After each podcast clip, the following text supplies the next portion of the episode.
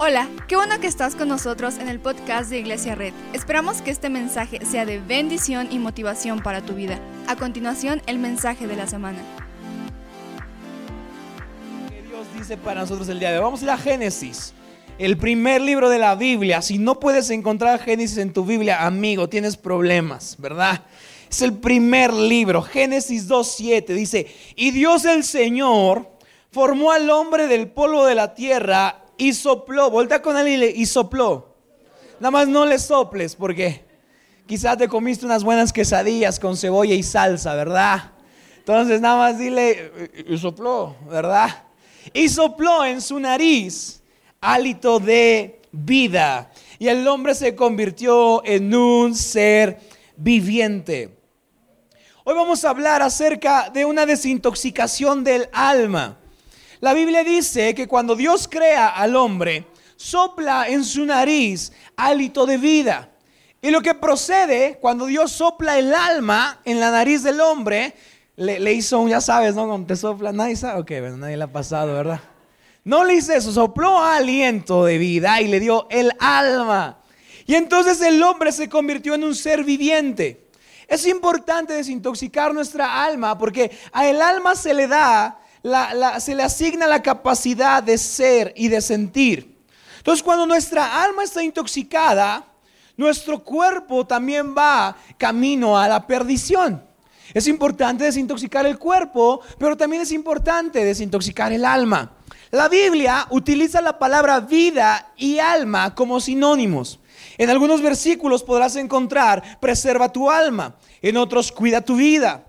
Porque la Biblia nos enseña que una de las cosas más importantes que tenemos que cuidar no es nuestro cuerpo. Incluso hay versículos en la Biblia donde el cuerpo no importa tanto, ¿verdad? Pero lo que siempre se nos motiva a cuidar es el alma. Porque como el alma está estrictamente relacionado con la vida, cuando nuestra alma está intoxicada, podemos perder la vida. Y no solo podemos perder la vida en esta tierra, sino podemos perder una de las, de las cosas que más le obsesionan al ser humano, que es la vida eterna. Muchas culturas, tradiciones, religiones están obsesionadas con la vida eterna. El cristiano también cree en una vida eterna, pero muchas veces la vida eterna en nosotros la hemos, nos hemos obsesionado con ella, preguntando y pensando, Dios, ¿qué tenemos que hacer para preservar nuestra alma? ¿Verdad? Porque Siempre queremos preservar nuestra alma. Decimos cuando esto pase, cuando muramos, queremos que el alma esté con el Señor. Y está bien, pero es importante también desintoxicar el alma aquí en la tierra. Entonces ya desintoxicamos nuestras relaciones, ¿verdad? ¿Cuántos dicen amén? Ya desintoxicamos nuestro cuerpo, ¿cuántos dicen amén? Ya nos desintoxicamos de vicios, ¿cuántos dicen amén? ¿Cuántos ya tienen su cama? Amén. ¿Cuántos ya comen más saludable? Pero ahora yo quiero ver una iglesia que también desintoxica su alma. Quiero ver jóvenes, matrimonios, familias y casas que no solo desintoxican su cuerpo, sino que también desintoxican su alma. El problema de un alma intoxicada es que es seducida. Nuestra alma fue creada para adorar a Dios. Y cuando estuvimos, cuando nacimos en esta tierra, todo busca tomar el lugar de Dios. Entonces nuestra alma es seducida con ciertos pensamientos que nos alejen nuestros ojos de Dios. Entonces muchos de nosotros tenemos y, hemos consumido cosas en nuestra alma que nos hacen alejarnos de Dios. Entonces el alma es importante porque cuando, cuando preservamos el alma, preservamos la vida. Entonces vamos a ver cuáles son los síntomas de un alma intoxicada. Vamos a ir a Salmos 24, del 3 al 4. Dice, ¿quién puede subir al monte del Señor? ¿Y quién puede estar en su lugar santo? Solo el de manos limpias y corazón puro, el que no adora ídolos vanos, ni jura por dioses falsos. Un alma intoxicada tiene ídolos. Un alma intoxicada adora otras cosas. Un alma intoxicada construye su vida alrededor de otras cosas, de personas, de empleos, de negocios, de dinero, de carros. Un alma intoxicada quita a Dios del primer lugar y construye su vida alrededor de otra cosa. El problema de tener un alma intoxicada es que, como dice la palabra, no podemos entrar a la presencia de Dios con un alma intoxicada. La Biblia dice que podemos entrar sin un brazo, sin una pierna, pero no podemos entrar con un alma intoxicada. Entonces es importante desintoxicar nuestra alma porque desintoxicar nuestra alma porque cuando nuestra alma está intoxicada nos volvemos extraños a la presencia de Dios. Cuando tenemos un alma intoxicada nos volvemos ajenos a su trono. Entonces cuando estamos intoxicados y tocamos las puertas, ¿verdad?, del reino, nos van a decir, a ver, nos van a analizar, pasar todo el escándalo y va a decir, tu alma está intoxicada, no puedes entrar. Entonces está bien desintoxicarnos de todo lo demás, pero una de las cosas más importantes también es desintoxicar nuestra alma. Entonces, ¿cómo puedes saber si tu alma está intoxicada el día de hoy? Si tienes ídolos, si construyes tu vida alrededor de otras cosas, porque los ídolos nos seducen y los ídolos nos alejan de la presencia de Dios.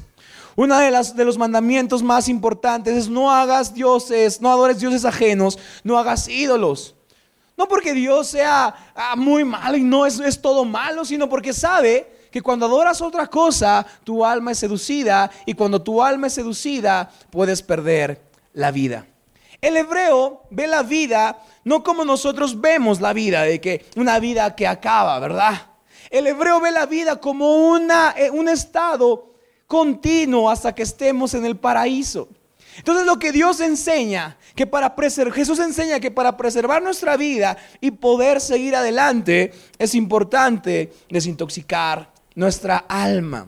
Vuelta con él y desintoxica tu alma. Porque podemos entrar gorditos al cielo. Podemos entrar feitos al cielo.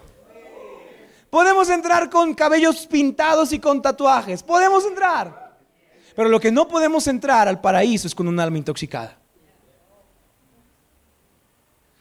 Otro de los síntomas que tiene un alma intoxicada es que un alma intoxicada es indiferente.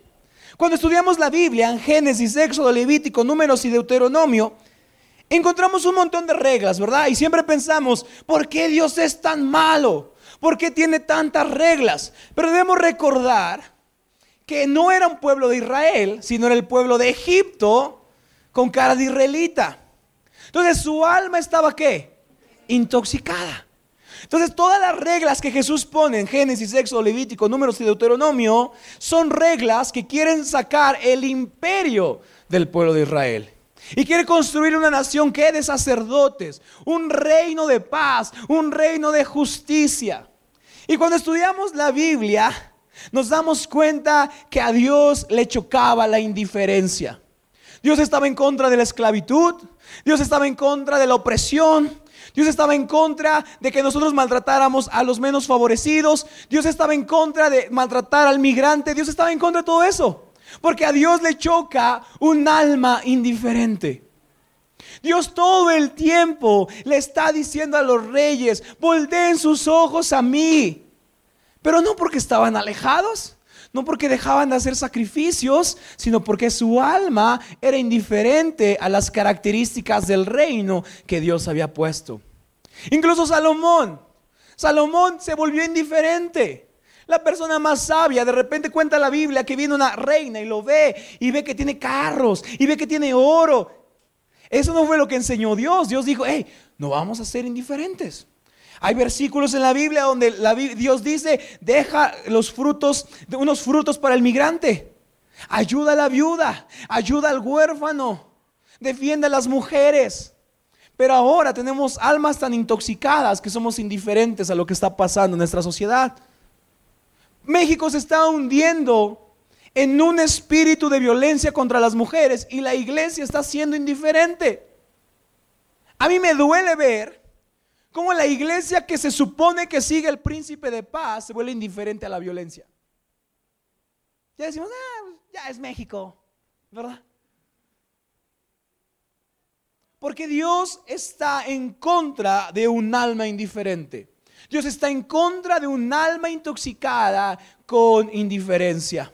Me duele ver que en México cada vez se levanta más un espíritu de violencia, de guerra, de opresión en contra de las mujeres. Porque ese no es la iglesia que Jesús quiere ver. Esa no es la iglesia indiferente. Yo veo gente desintoxicada de alma y hombres que no solo oran que todo esté bien, sino que levantan su voz pidiendo justicia, pidiendo paz, pidiendo esperanza. Porque a veces nuestra alma está intoxicada con indiferencia. Uno de los problemas más grandes de México es la falta de empatía. Y eso es un sinónimo, es un síntoma de que nuestra alma está intoxicada. Checa lo que dice Jeremías 5:21. Dice, escucha esto, pueblo necio e insensato, que tiene ojos, ¿qué? Pero no ve. Que tiene oídos, pero no oye. Dios detesta una, a un alma indiferente. Que ve injusticia y se voltea a otro lado. Que ve violencia y se voltea a otro lado. La iglesia debería ser el primer lugar que quiere establecer el reino de los cielos aquí en la tierra. Y el reino de los cielos no hay violencia. En el reino de los cielos no hay injusticia. Yo veo hoy una iglesia con un alma desintoxicada que comienza a establecer el reino de los cielos aquí en la tierra. Somos indiferentes. Somos indiferentes con el medio ambiente, ¿verdad? Le abrimos el agua para que se riegue, ¿verdad? Porque tenemos esta idea de, no, Dios nos va a sacar de aquí. No, yo nada más espero cuando Dios venga en unicornios y nos lleve. Y se me entreguen mis ropas blancas y mis coronas. Déjame decirte algo. La Biblia dice que delante de Dios las coronas son rendidas. O sea, las coronas que quieres ni siquiera van a servir. Pero vivimos indiferencia. No cuidamos el medio ambiente, tiramos basura, contaminamos, somos arrolladores con la gente, patrones son, son, son, son propietarios de la gente que trabaja, hay esclavitud. Ese no es un reino que Dios quiere, es un reino de indiferencia. Y Dios no, no predicó un reino de indiferencia, predicó un reino de justicia, de paz, de esperanza. Pero cuando nuestra alma está intoxicada, no podemos ver lo que sucede alrededor. Adoramos a otras cosas y somos indiferentes a lo que sucede. Todos queremos preservar nuestra vida, ¿verdad? Todos nos gustaría vivir la mayor cantidad de tiempo posible. Es algo que no importa cuánto dinero tengas, es algo que quieres hacer. Vivir lo más posible. Y a veces cuando hablamos de la vida eterna, recuerda que ganar la vida eterna es sinónimo de preservar el alma. Y a veces estamos obsesionados con lo que pasará en el futuro, que se nos olvida desintoxicar nuestra alma en el ahora. Hay una historia de un joven rico que se acerca a Jesús y le dice, Jesús, ¿cómo puedo ganar la vida eterna? En esta prédica es como si el rico le preguntara a Jesús, ¿cómo puedo qué? Preservar mi alma. ¿No es, todas las, no es la pregunta que tenemos siempre? ¿Cómo podemos? ¿Cómo podemos preservar nuestra alma? ¿Cómo podemos tener un alma desintoxicada? ¿Cómo podemos borrar la idolatría, la indiferencia, la falta de paz, la falta de justicia? ¿Cómo podemos desintoxicar nuestra alma y preservarla? Entonces el joven rico llega con Jesús y le dice, Jesús, he hecho todo, ¿cómo gano la vida eterna? Quiero que vayamos al pasaje donde está esto. Se encuentra en Marcos 10:21. Jesús, ¿cómo puedo preservar la vida eterna? ¿Cómo puedo preservar mi alma? Porque ¿a cuántos les gustaría entrar al cielo? Ah hijo, no todos. vecino, levántale la mano al que no la levantó por si las dudas. No, no, no voy a hacer la de malas que... Y todos tenemos esta idea como de que algún día esto se acabará y nos iremos en caballos de oro y ¡ay, qué bonito! Está padre, está bien, no está mal. Pero quiero que veas lo que responde Jesús a alguien que quiere salvar su alma y que quiere ganar la vida eterna. Me encanta porque dice, Jesús lo miró con amor y añadió, una sola cosa te falta. Anda, ve, vende todo lo que tienes y dáselo a los pobres. Y tendrás que tesoro en el cielo. Luego ven y sígueme. Entonces, a ver, Jesús, a Jesús le preguntan, ¿cómo gano la vida eterna? Cuando nosotros nos preguntan cómo, cómo gana la vida eterna, ¿qué hacemos? Lee Mateo, Marcos, Lucas y Juan, cierra tus ojos, haz esta oración de salvación, que toque el piano y recibe, ¿verdad? Ganó la vida eterna. Y Jesús tiene la misma oportunidad y hace eso. No. No lo lleva a hacer una oración de salvación, ¿verdad? ¿A poco le dijo, a ver, cierra tus ojos, hijo mío? No dijo, a ver, Mateo, toca el piano bonito. Vamos a orar por él. ¿Dijo eso? ¿Qué le dijo? Desintoxica tu alma. Deshazte de tu idolatría y vence tu indiferencia. Y cuando lo hagas tendrás tesoro en el cielo. ¿Alguien está aquí o no?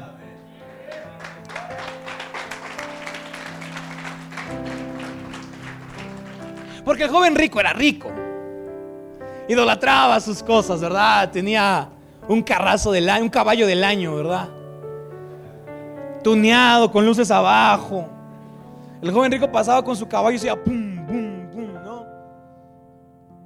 Idolatría. Pero date cuenta cómo Jesús lo ve con amor y le dice, oh, ¿quieres vida eterna?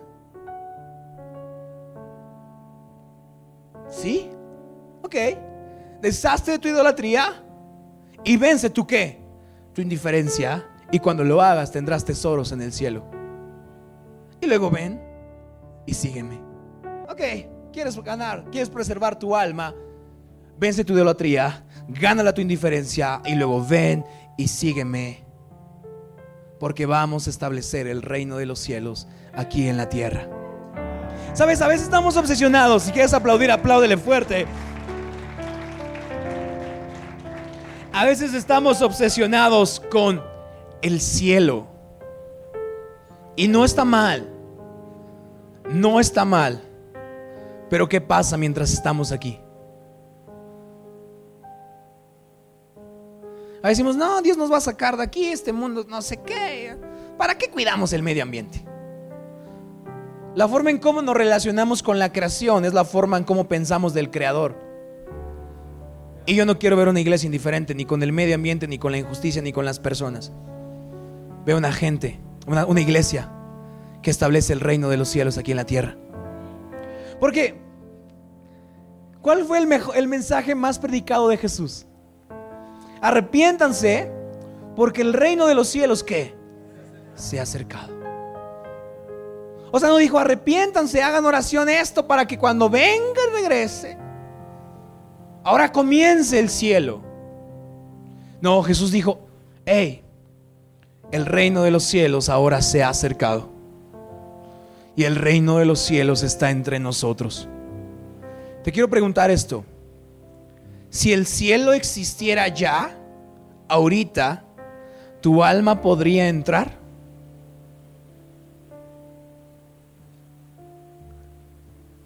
Porque en el reino de los cielos no hay injusticia, ¿En tu alma hay injusticia? En el reino de los cielos hay paz. En tu alma hay guerra, broncudo el hermano.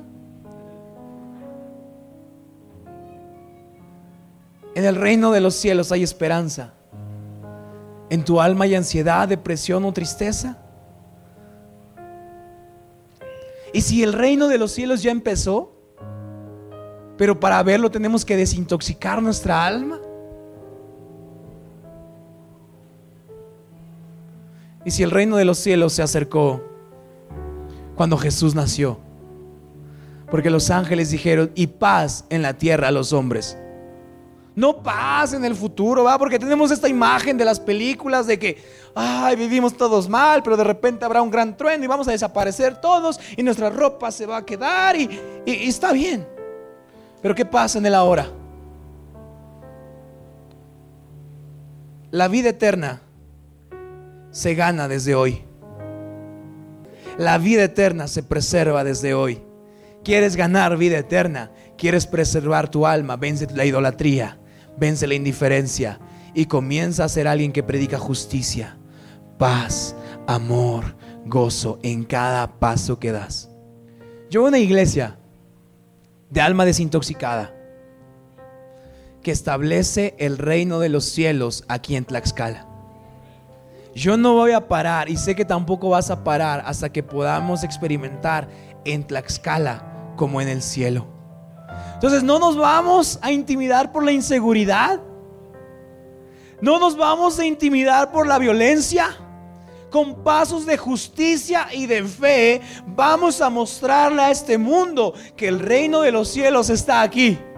Que se puede sentir, que se puede tocar, pero hay que vencer nuestra idolatría. Hay que vencer nuestra indiferencia y luego ahora sí, levantarnos, ver a Jesús y seguirlo. Si el reino de los cielos ya empezó, ¿tu alma podría entrar? ¿Podrías entrar? ¿Por qué no te pones de pie? Yo veo una iglesia de alma desintoxicada